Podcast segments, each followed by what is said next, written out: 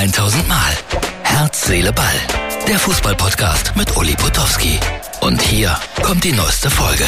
Herz, Seele, Ball für Dienstag. Hallo, liebe Fußballfreundinnen und Freunde. 50 plus 1, das wird wieder aktuell, weil Uli Hoeneß gesagt hat, da müsste man mal drüber nachdenken, ob man das nicht in irgendeiner Form auflöst oder aussetzt. Herr Nagelsmann hat gesagt, wir sind nicht gut aufgestellt, wenn wir in diesem Zusammenhang an die Konkurrenz in England und Frankreich zum Beispiel denken. Und ich sage, es ist Montag, es beginnt eine neue Woche. Und ich wäre sehr dafür, wenn 50 plus 1 bleibt. Wo würde das hinführen? Es wird noch mehr und noch mehr und noch mehr Geld gefordert und wahrscheinlich bezahlt. Wird der Fußball dadurch besser, fairer, anständiger? Ich glaube nicht. Und damit sind wir gleich beim Thema, wenn ich anständig sage. Zweite Liga. Rostock hat gespielt in St. Pauli und 1 zu 0 verloren. Und die Fans haben gezündelt und Pyrotechnik geworfen. Und das ist äh, ganz schrecklich gewesen, finde ich. In dieser Form kann man es einfach nicht akzeptieren. Und äh, deswegen zeige ich nochmal ein Foto von gestern, als der 1. FC Köln nämlich sein 75-jähriges äh, Jubiläum gefeiert hat.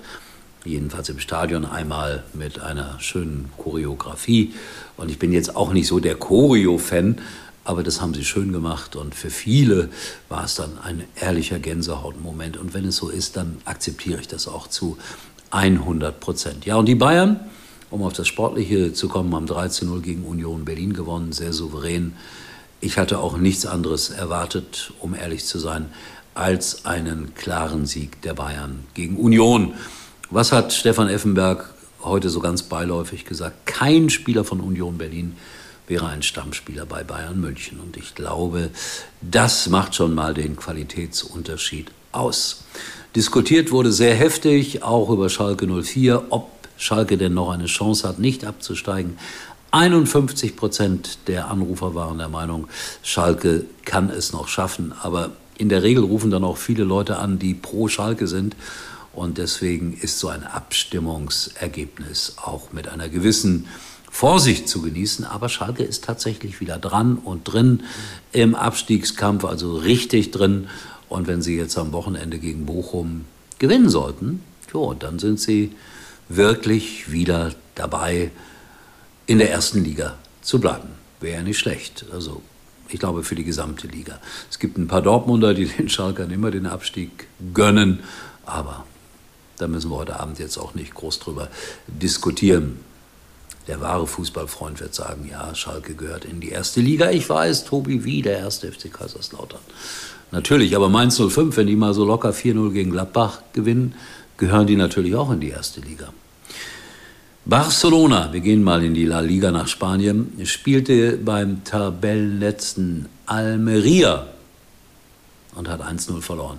Also Lewandowski dort bei weitem nicht der Spieler, der er bei den Bayern war.